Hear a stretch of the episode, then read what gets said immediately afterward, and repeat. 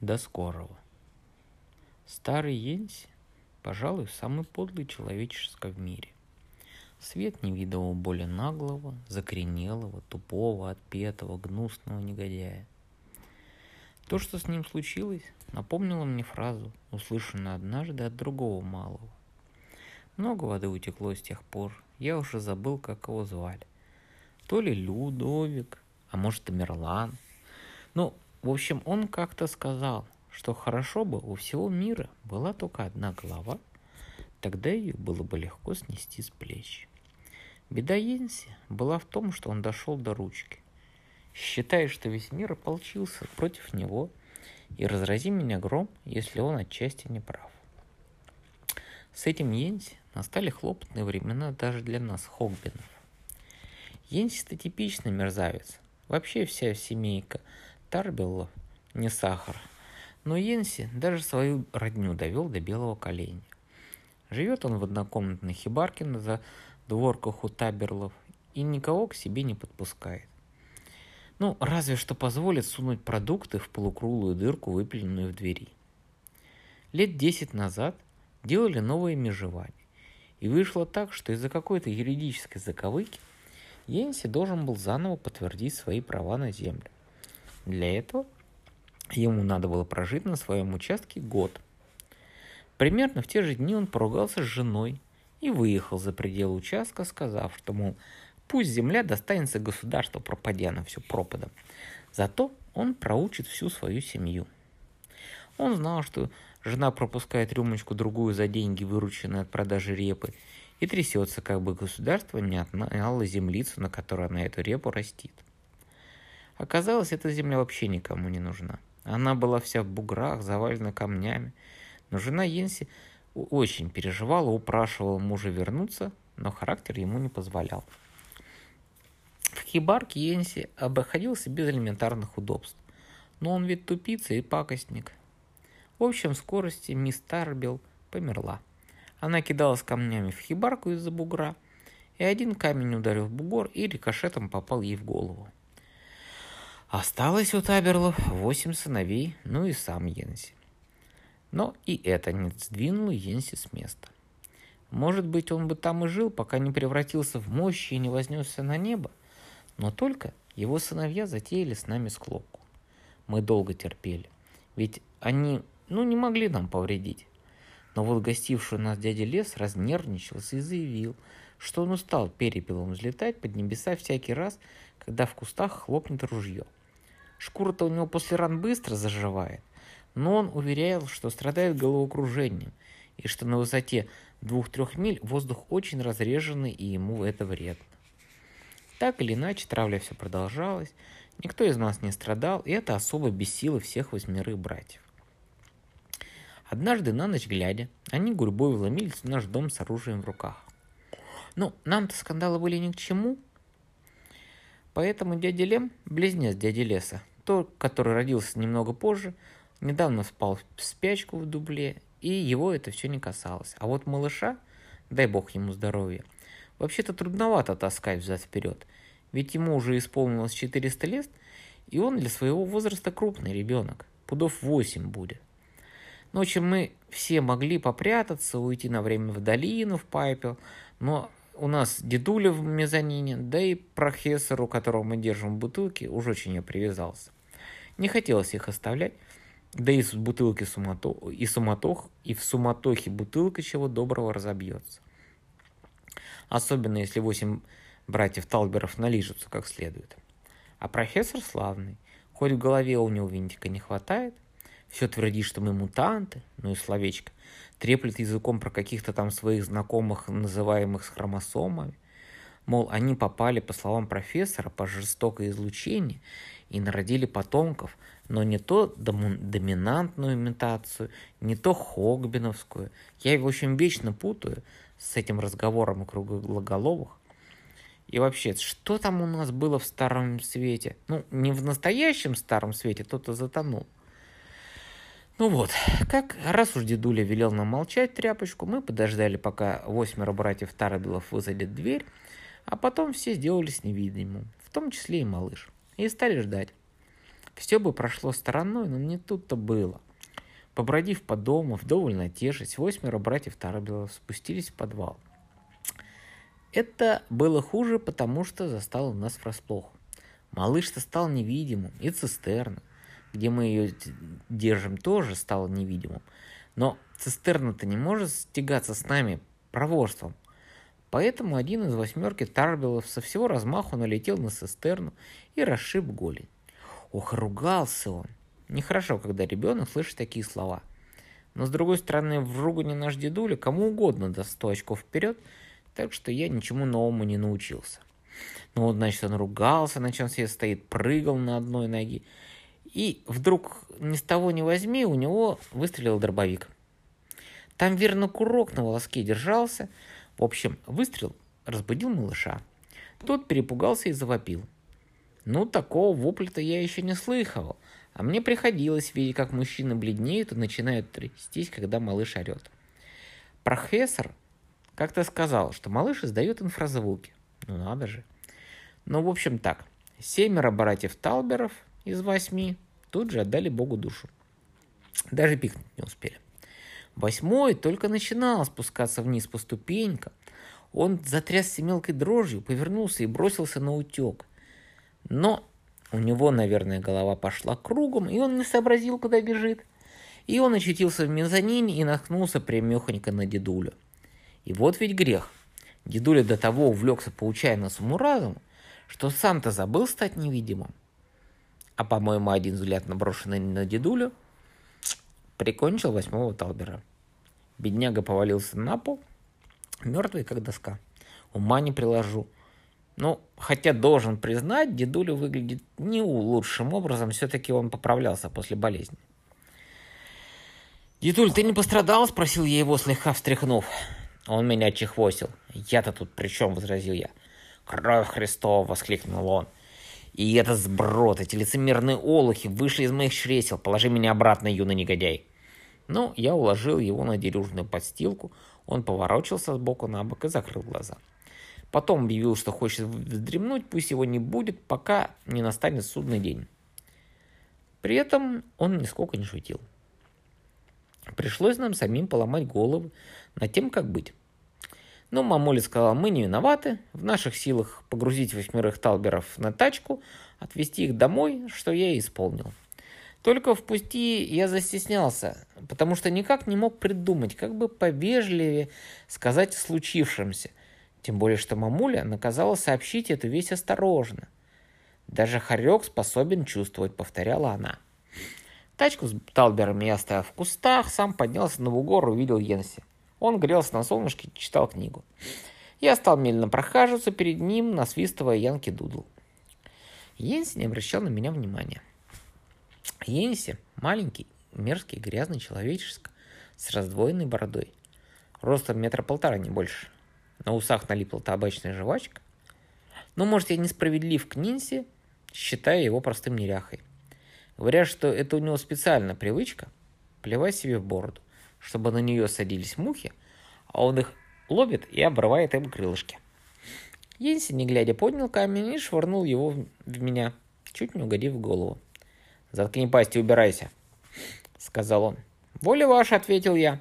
И совсем было собрался, но тут вспомнил, что мамуля отхлещет меня кнутом, если я не выполню ее наказ. Тихонько сделал круг, зашел Йенси за спину и заглянул через плечо, посмотрев, что он там читает. Потом я еще немного передвинулся и встал к нему лицом к лицу. Он захихикал к себе в бороду. «Красиво у вас картинка, мистер Йенси», — заметила. А он все хихикал и на радостях, видно, подобрел. «Это точно», — сказал он, хлопнув себя кулаком по костлявому заду. «Не, ну, с одного взгляда же. Все ясно». Он читал не книгу. Это был журнал. Такие продаются у нас в Пайпервилле. Раскрытый на картинке. Художник ее сделал. Художник, который ее сделал, явно умел рисовать. Правда, не так здорово, как тот художник, которым я когда-то водился в Англии. Того звали Крушвек или Круквеп или Кругбек. В общем, не помню. Ну, так или иначе, у Йенси была самая настоящая картинка. На ней были нарисованы люди, Много-много-много людей, все они на одно лицо и выходят из большой машины, которая, как мне казалось, ну, ясно же, ни за что не будет работать. Все люди одинаковые, как горошины в стручке. Еще там было такое красное пучеглазое чудовище, которое хватало девушку, ну, не знаю зачем. Ну, в общем, красивая картинка.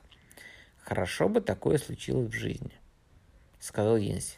Не, ну это не так трудно. Вот только эта штуковина устроена неправильно. Нужен умывальник и кое-какой металлический лом. Э?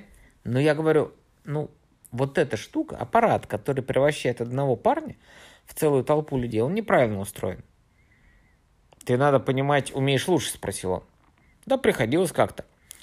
Не помню, что там Папулина придумал, но он был обязан какому-то человеку по имени Кадм. Кадму нужно было много воинов, Папуля устроил так, чтобы Кадм мог разделиться на целый полк солдат. Я тоже так умею. Да что ты бормочешь, удивился Йенси. Ты не туда смотришь. Я о красном чудище говорю. Видишь, что он собирается делать? Откусить этой красотке голову. Видишь, какие у него клыки? Не, жаль, что я сам не чудище. Эх, я бы тьму народа сожрал. Но вы ведь не стали бы жрать свою плоть и кровь? Бьюсь об заклад, сказал я, почуяв, что можно осторожненько сообщить весть. «Биться об заклад грешно», — провозгласил он. «Всегда плати долги, никого не бойся и не держи пари. Азартные игры — грех. Грех. Я никогда не бился об заклад и всегда платил долги». Он почесал и вздохнул. «Да, кроме одного. А что за долг?» «Да, задолжал одному малому. Беда только. С тех пор никак не могу его разыскать. Лет 30 уже скоро будет». Я, когда тогда помню, налокался вдрызг и сел в поезд. Наверное, еще ограбил кого-то, потому что у меня оказалась пачка денег. Вот. Как поразмыслить-то, чего я и не пробовал. Вы держите лошадей? Нет, сэр, ответил я. Так мы говорим о вашей плоти и крови. Подожди, сказал старый Еси. Так вот, повеселился же я. Он слезнул жвачку с усов. Слыхал о таком городе Нью-Йорк? Так, речь там такая у людей, слов не разберешь. В общем, повстречал я там одного малого. Частенько жалею, что потерял его из вида. Честному человеку вроде меня противно умирать, не разделавшись с долгами. А у ваших восьмерых сыновей были долги? Спросил я. Он покосился на меня, хлопнул по тощей заднице и кивнул. А, теперь я понимаю. Ты сын Хогбинов. Ну да, сын Хогбин. Так, э, слышал я про вас, Хогбины, что вы все колдуны. Нет, сэр. Да я знаю, знаю. Мне про вас уже все уши прожужжали. Нечистая сила, вот вы кто. Убирайся-ка отсюда по добру, по здорову. Да, я уйду, только хотел сказать, что, к сожалению, вы бы не смогли сожрать э, свою плоть и кровь, даже если бы стали чудищем, как на картинке. Интересно, кто бы мне помешал? Никто, но они все в раю. Тут старый Йенсен расхихикался. Переведя дух, он сказал, нет, эти ничтожества, не, эти ничтожества попали прямой наводкой в ад. В ад и по делу им. А что произошло? Ну, семерых уложил малыш, а восьмого дедуля. Но мы не желали им зла. Ах, и не причинили. Опять захихикал Йенси. Мамуля шлет, шлет извинения, спрашивает, что делать с останками. Я должен просто тачку домой отвезти. Увози их. Они мне не нужны тут куда хочешь, туда и дорога. Я сказал, ладно, и собрался в путь. «Подожди, подожди!» – заорал он, что передумал.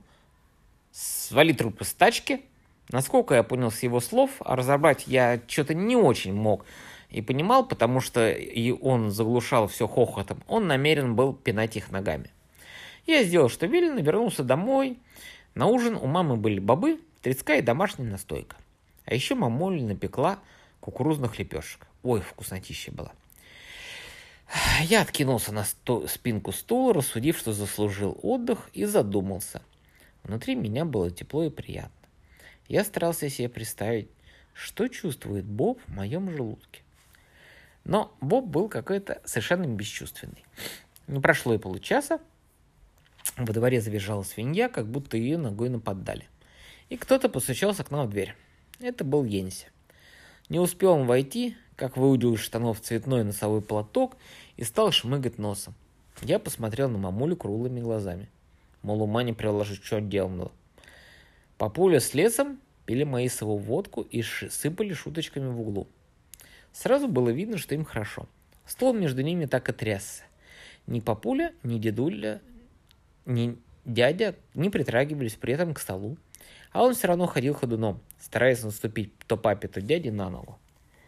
Папуля с дядей раскачивали стол мысленно. Это у них игра такая.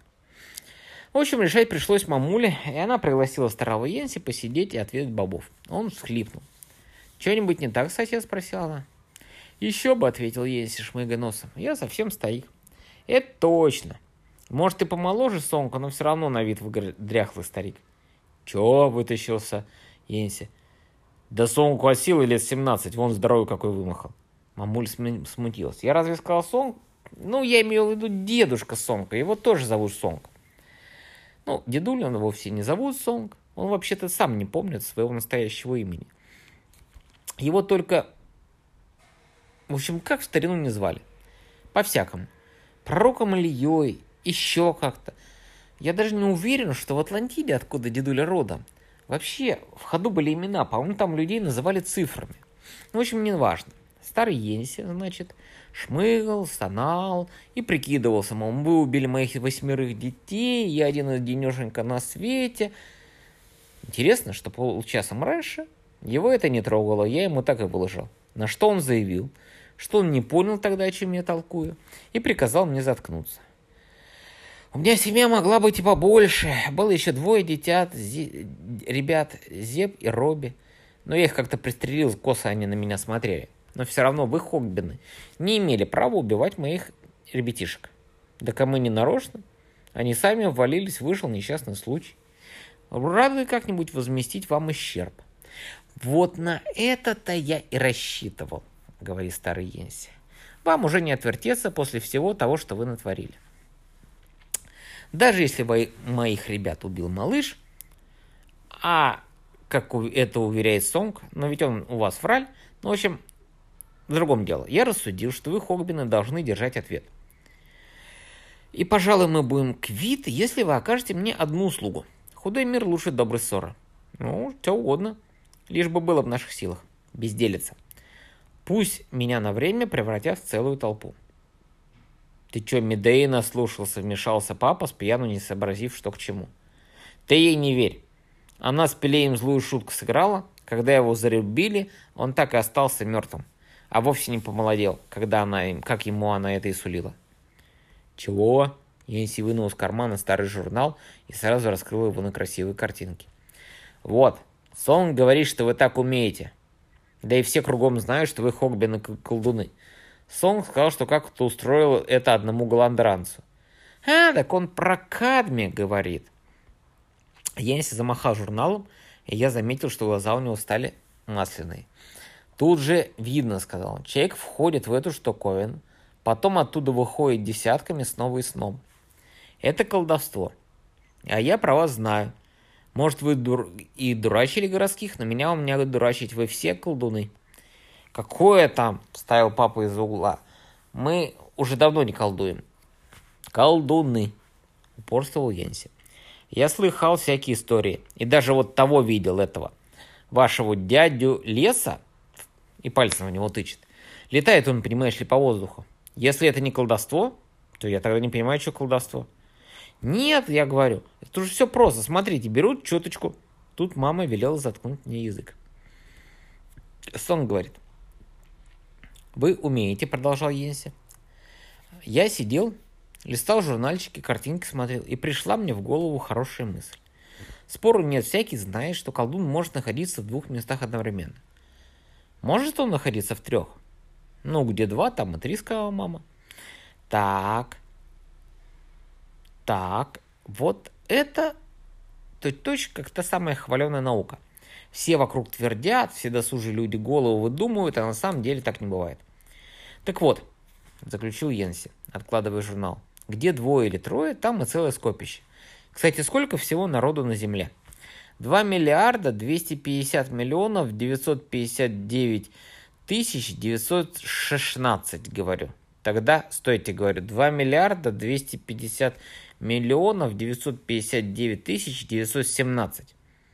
Мальчик или девочка? родился, полюбопытствовал мамуля. Мальчик, говорю. Ну, пусть я окажусь сразу у двух миллиардов, сколько-то там еще, и так далее, во всех местах. Мне надо полминутки, я не жадный, и этого хватит. Хватит на что? Спросила мамуля. Еси хитро посмотрел на меня из-под лобья.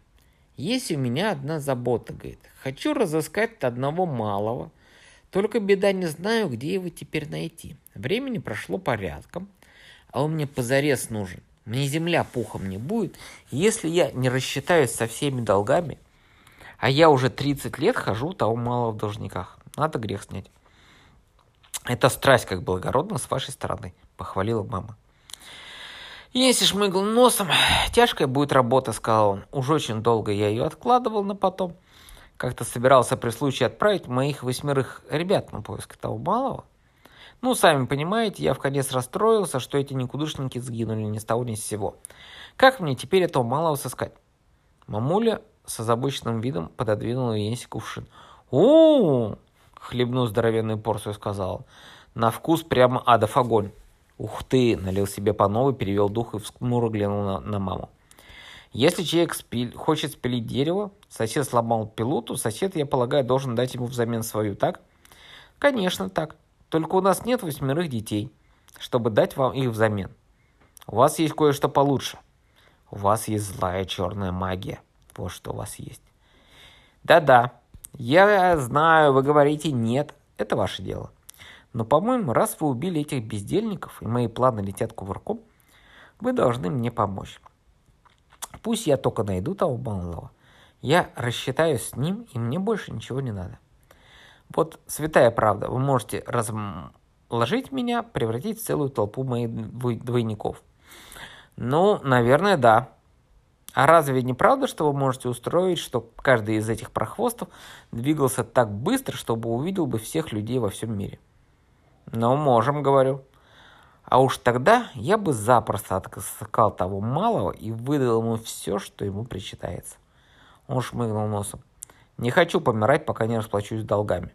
Черт побери, я согласен гореть в преисподне, как и вы, грешники. Да полно, смутилась мама. Сосед, мы вас выручим, только близко к сердцу не принимайте. Мы сделаем все, что вам хочется. Енси приобратил, приободрился. Ей-богу спросил он, честное слово. Мамуля как-то странно на него поглядела, но Енси вытащил платок, и нервы у нее ее не выдержали, она дала торжественную клятву. Енси повеселел. А долго надо произносить заклинание? Спрашивает. Никаких заклинаний. Я же сказал, нужен металлолом и умывальник. Это недолго. Я скоро вернусь. Енси хик хикнул и выбежал хохоча во всю глотку. Во дворе он хотел пнуть ногой цыпленка, промазал и хохотал пуще прежнего. Видно, хорошо у него стало на душе. «Иди смастери ему машинку, пусть стоит наготове», — сказала мамуля, — «пошевеливайся». «Ладно, говорю». Но я застыл на месте и думаю, мамуля взяла метлу. Знаешь что? Но я увернулся от метлы и вышел, сам все старался разобраться, что же меня грызло. Что-то грызло меня, никак не мог понять. Но душа не лежала у меня мастерить машину. Ничего зазорного в ней не было. Однако я отошел за сарай и занялся делом. Минут десять потратил, правда не очень спешил. Вернулся домой с машины, сказал готово. Папуля велел мне заткнуться. Ну, я уселся, стал разглядывать машину, но на душе у меня скребли кошки. Загвоздка была в Йенсе.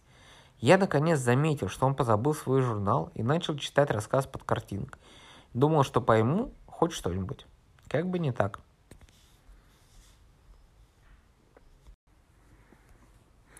В рассказе описывались какие-то чудные горцы.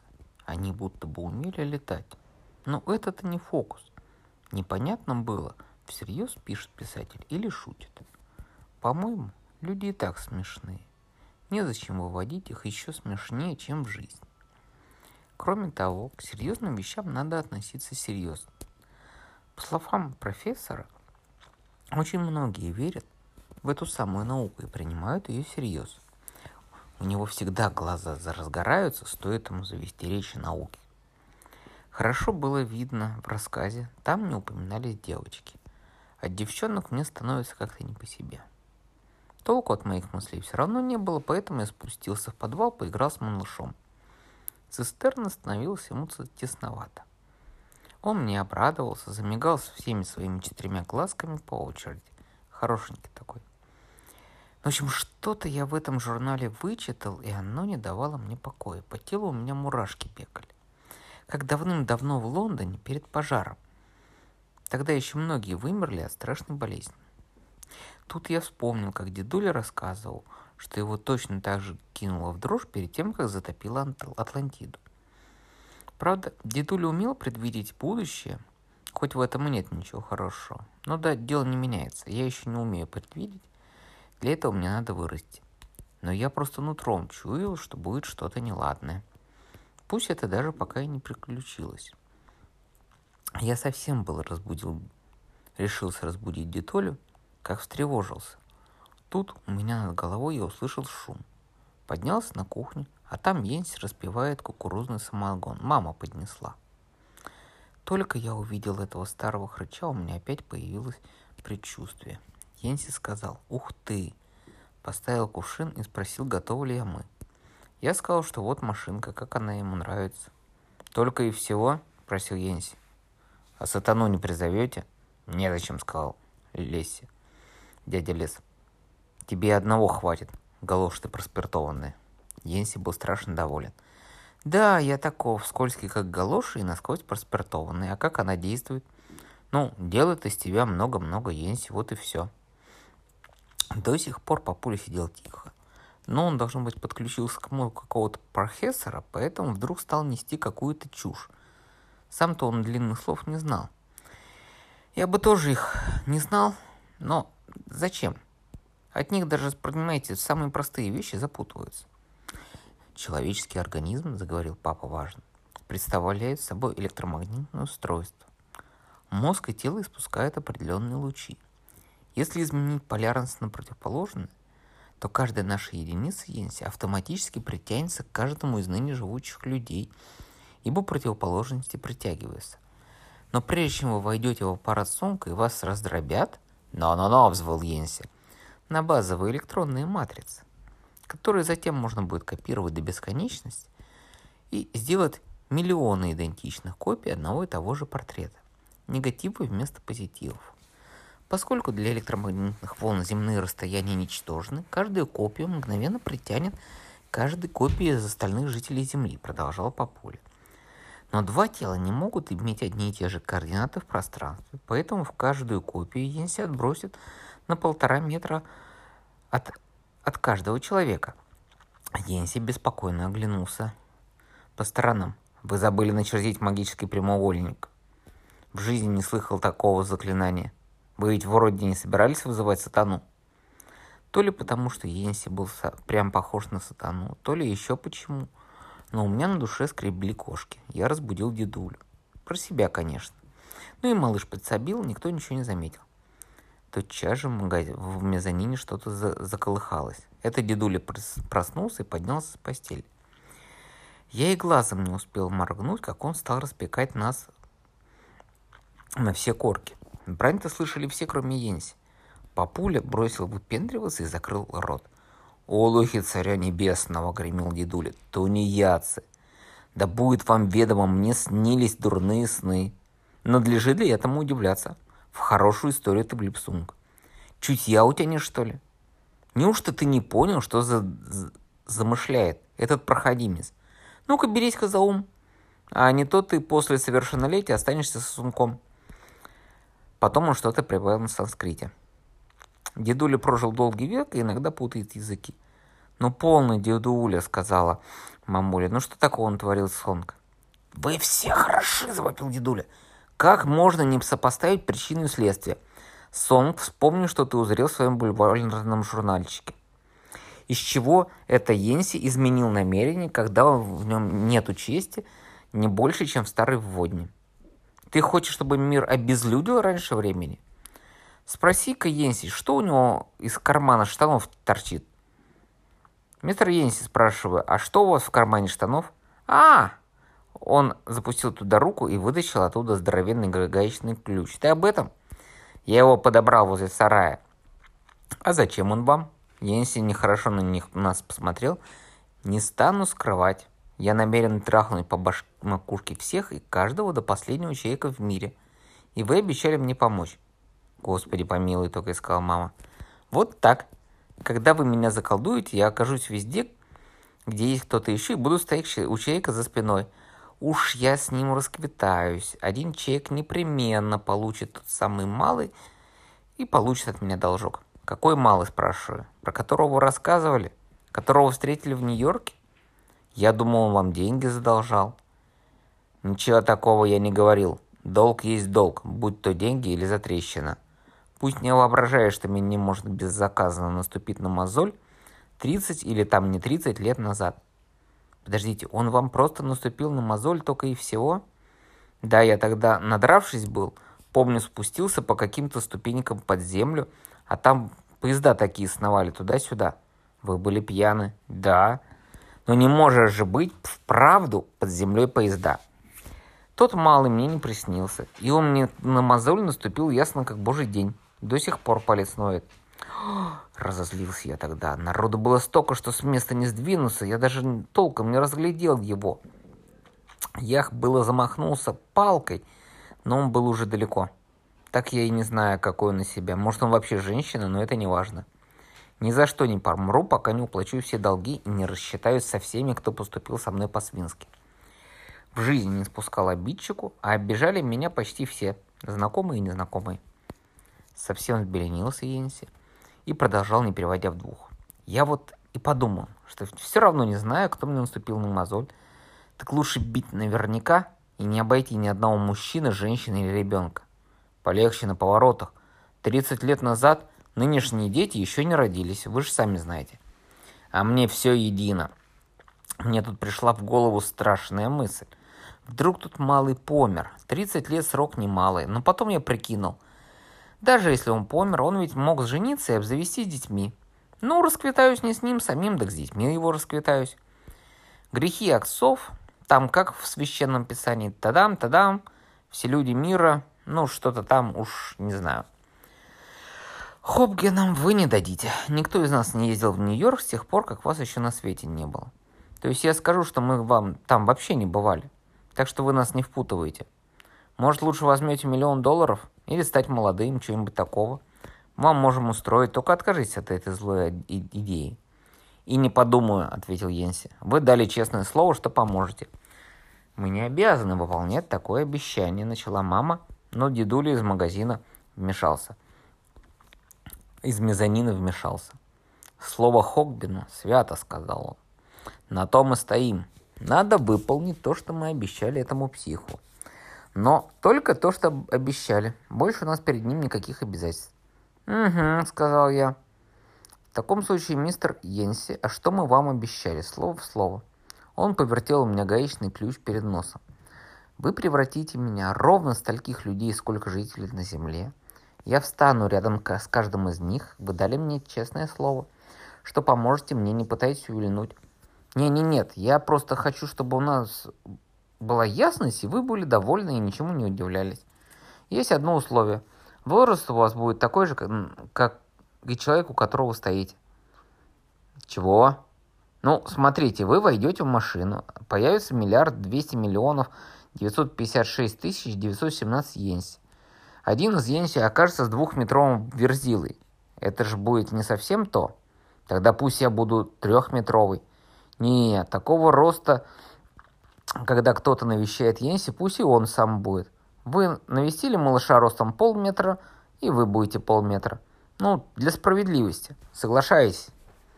Он, видно, понял, что я не шучу. А как я вернусь, спрашивает. Наша забота.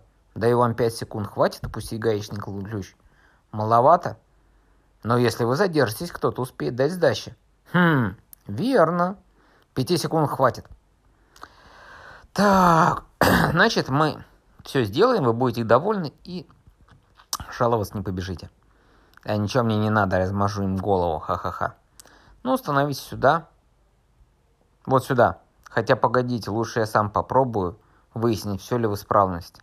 Мамуля хотела возразить, но ни с того ни с сего мезонин дедуля зашелся хохотом. Наверное, опять заглянул в будущее. Я взял полено из ящика, что стояло у плиты, и подмигнул Йенси. «Приготовьтесь, как только вернусь, вы в ту же минуту сюда войдете». Я вошел в машину, она сработала как по маслу, я и глазом моргнуть не успел. Меня расщепило на 2 миллиарда 569 тысяч 916 сомков. Одному, конечно, не хватало, потому что я упустил Йенси, и, и, конечно, Хогбины там не были в переписи населения. Я ощутился перед всеми жителями всего мира, кроме семьи Хогбинов и Йенси. Это был отчаянный поступок. Никогда не думал, что в мире столько разных физиономий. Я увидел все цвета кожи, с бакенбардами, без, одетых, в чем мать родила, длинных, коротышек. Половину я увидел при свете солнца, половину в темноте. У меня голова кругом пошла. В какой-то миг я узнал, показал, что я узнал кого-то из Пайпервилля, включая шефа. Но тут он слился у меня с дамой в бусах, которая целилась в кенгуру. Дама превратилась в мужчину, разодетого в пух и прах. Он толкал речугу где-то в огромном зале. Короче, закрутилась у меня голова я взял себя в руки. Самое время было, потому что все успели меня завентить. Им, ясное дело, показалось, что я с неба свалился, вырос перед ними. Ну, в общем, все эти миллиарды уставились прямо на меня во все глаза. Это просто тихий ужас.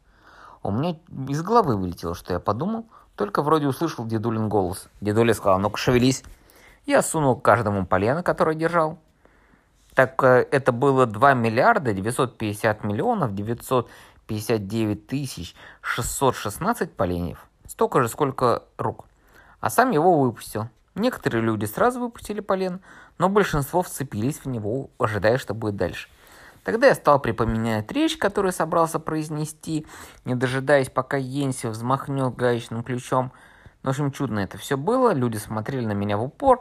Я такой стеснительный, рта за... раскрыть не могу. Дедуля завопил, что у меня осталась ровно одна секунда, а речи не мечтать. Ровно через секунду я вернулся на нашу кухню, а старый Йенси уже рвется в машинку, размахивая гаечным ключом. Я никого не предупредил, только успел каждому дать пока по, по полену. Боже, как они на меня глазели, словно я нагишом стою. У них аж глаза на лоб полезли. И только я стал инстанчаться по краям на манер блина, в общем, может, не стоило мне это делать, но я это сделал. И снова очутился на кухне. В мезонине дедуля Паша помирал от, сох, от смеха. По-моему, у старого хрыча странное чувство юмора. Но у меня не было времени с ним объясняться, потому что Йенси шмыгнул мимо меня в машину. Он растворился в воздухе, как и я, как и я расщепился на всех и встал около жителей, что стояли перед нами. Мамуля, папуля и лес глядели на меня строго. Я заерзал на месте. Все устроилось. Если у человека хватает полости бить маленьких детей по голове, он заслуживает того, что... Я остановился и посмотрел на машинку. Что получил? Закончил я, когда Йенси свалился с ясного неба. Более разъяренной гайдюки я еще в жизни не видывал. По-моему, почти все население мира приложило руку к мистеру Йенси.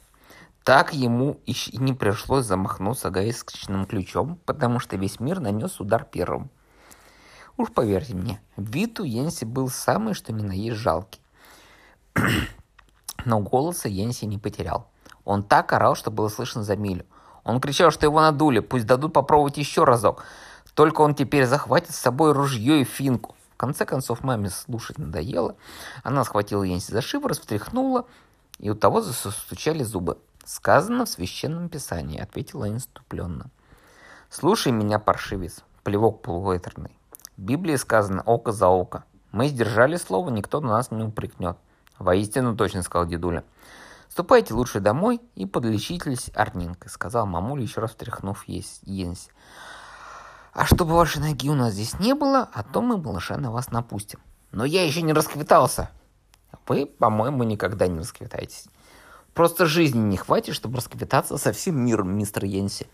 Постепенно до Йенси дошло. И его как громом поразило. Он побагровел, крякнул и ну ругаться. Дядя Лес попер... потянулся за, за кочергой, но в этом нужды не было. Чертов мир меня обидел, хныкал Йенси, обхватив голову руками. Со света сживают. Какого ляда они стукнули первыми? Что-то тут не так. Заткнись. Я вдруг понял, что беда вовсе не прошла стороной, как я недавно понял. Ну-ка, из Пайпер Вирла ничего не слышно. Даже Йенси уняли, когда мы стали прислушиваться, ничего не слыхать. Сонг прав, это плохо. Тут все сообразили, все кроме Йенси. Потому что в Пайпервилле должна была подняться страшная кутерьма. Не забывайте, что мы посетили весь мир, а значит и Пайпервиль. Люди не могут спокойно относиться к таким выходкам. Уж какие-нибудь громкие крики должны быть.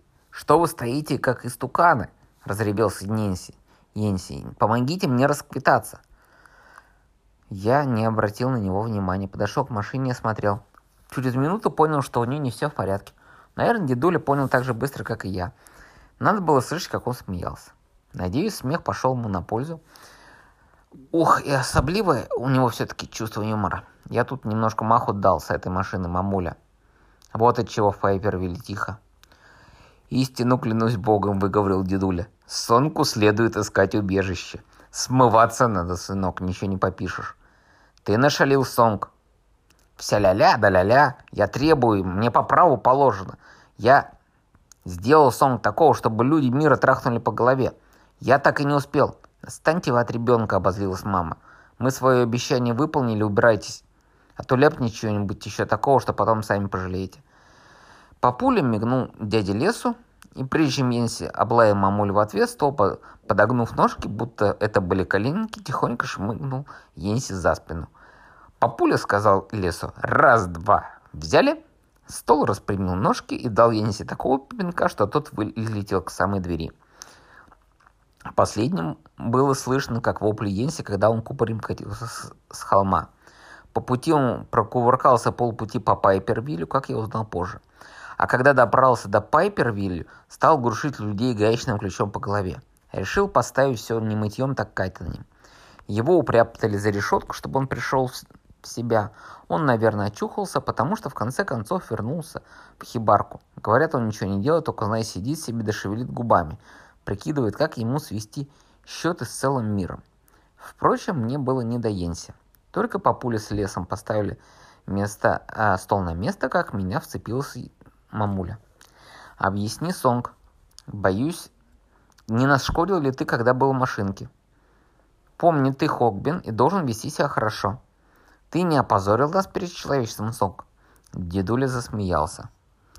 Пока еще нет, сказал он. Теперь я услышал внизу в подвале, как и у малыша в горле булькнуло, и понял, что он тоже в курсе. Не, ну просто удивительно. Не знаешь, чего ждать от малыша.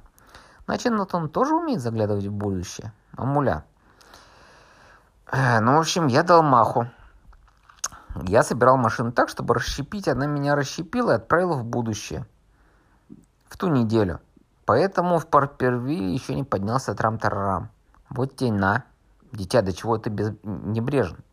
Прости, мамули. Беда в том, что в Пайпервилле многие меня знают. Уж лучше я дам дёру в лес и отыщу дупло побольше. На той неделе оно мне пригодится. Сонка, мамуля, ты набедокурил. Рано или поздно я сама все узнаю, так что лучше признавайся сейчас. Я думаю, она была права. Я выложил ей всю правду. Да и вам могу. Так или иначе, на той неделе узнаете. Это просто доказывает, что сегодня убережешься. Ровно через неделю весь мир здорово удивится, когда я свалюсь как будто с неба, прущу всем по полену, ступлю на шаг и плюну в глаза.